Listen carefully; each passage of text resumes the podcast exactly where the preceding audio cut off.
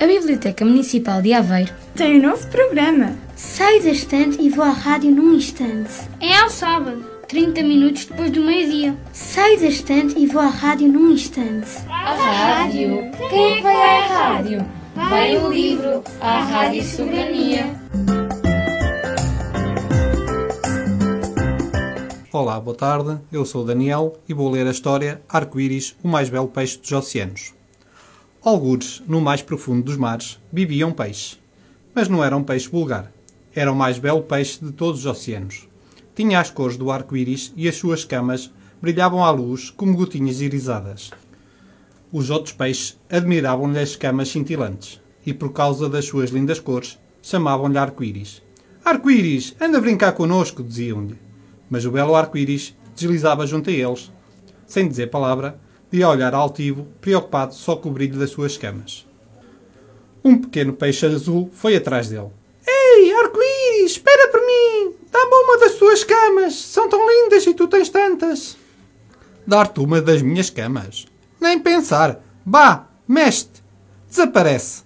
exclamou o arco-íris com desdém. Com um súbito movimento da barbatana, o peixinho azul fugiu assustado e foi contar aos outros peixes o seu desaire. Desse dia em diante, nunca mais ninguém falou ao arco-íris, e quando este passava perto deles, ignoravam-no. Mas para que servem as mais belas camas do mundo, se não há quem as admire? Agora arco-íris não era apenas o mais belo peixe de todos os mares, mas também o mais sol. Um dia contou as suas tristezas à estrela do mar. Sou tão belo, disse-lhe ele, porque ninguém gosta de mim. A estrela do mar calou-se por um instante e depois respondeu-lhe atrás do recife de coral, há uma gruta. É lá que mora Octopus, o polvo. Ele sabe muitas coisas. Talvez te possa dar um conselho. Arco-íris não tardou a encontrar a gruta. Como era escura. Não se via quase nada. Subitamente viu brilhar dois olhos na escuridão. Três braços avançaram para ele.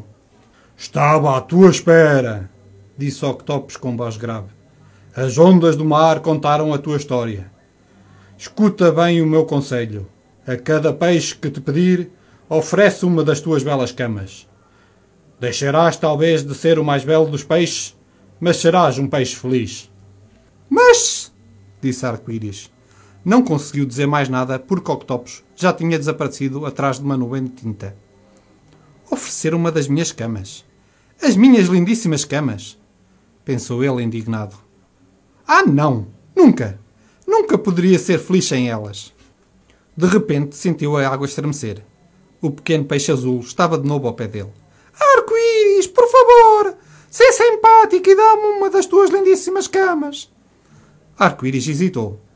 Uma escama bem pequenina, pensou ele. Vá lá, está bem.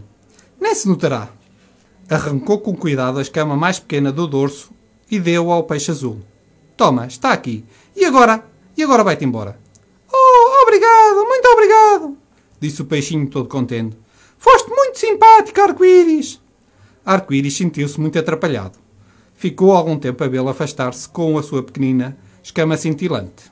O peixinho azul passeou-se por todo o lado com a sua bela escama que todos admiraram. Pouco tempo depois, Arco-Íris viu-se rodeado de uma nuvem de pequenos peixes. Todos queriam uma escama. E quem iria acreditar? Pôs-se a distribuir as suas belas camas. Divertia-se mesmo a observar a alegria dos peixinhos e quanto mais peixes via cintilarem à sua volta, melhor se sentia no meio deles. Em breve não restava ao arco-íris senão uma única escama brilhante. Distribuíra todas as outras e estava feliz, verdadeiramente feliz. Vem brincar connosco, arco-íris! chamaram os outros peixes. Vou já, disse arco-íris, dirigindo-se todo contente para o meio dos seus novos amigos. E colorinho colorado, este conto está contado. A Biblioteca Municipal de Aveiro tem um novo programa. Saio da estante e vou à rádio num instante. É ao sábado, 30 minutos depois do meio-dia. Saio da estante e vou à rádio num instante. A rádio? Quem é que vai à rádio? Vai o livro, a Rádio Soberania.